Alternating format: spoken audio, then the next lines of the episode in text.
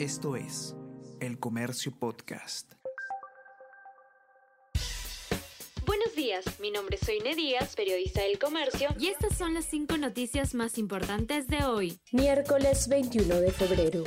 Fiscalía abre investigación a Vizcarra por colusión y organización criminal. El Ministerio Público, a través de su área de enriquecimiento ilícito y denuncias constitucionales, hará indagaciones en mérito a informe de EFICOP. El exministro de Transportes, Edmer Trujillo, será investigado por los mismos delitos como parte del caso Los Intocables de la Corrupción renuncia miembro de Junta Nacional de Justicia tras ser mencionado por Jaime Villanueva. El abogado Henry Ávila Herrera renunció a la Junta Nacional de Justicia tras ser mencionado por el testigo de Jaime Villanueva en la investigación contra la suspendida fiscal de la Nación Patricia Benavides.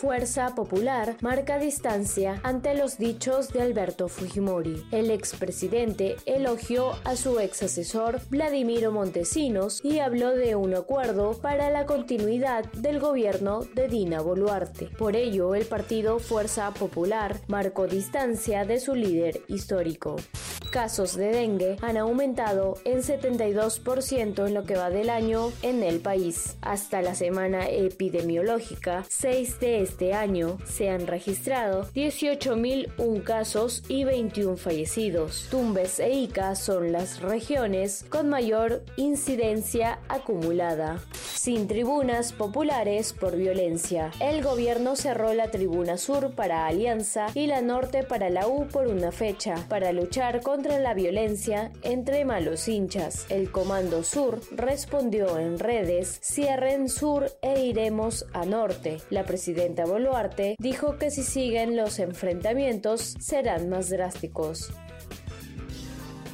El Comercio Podcast.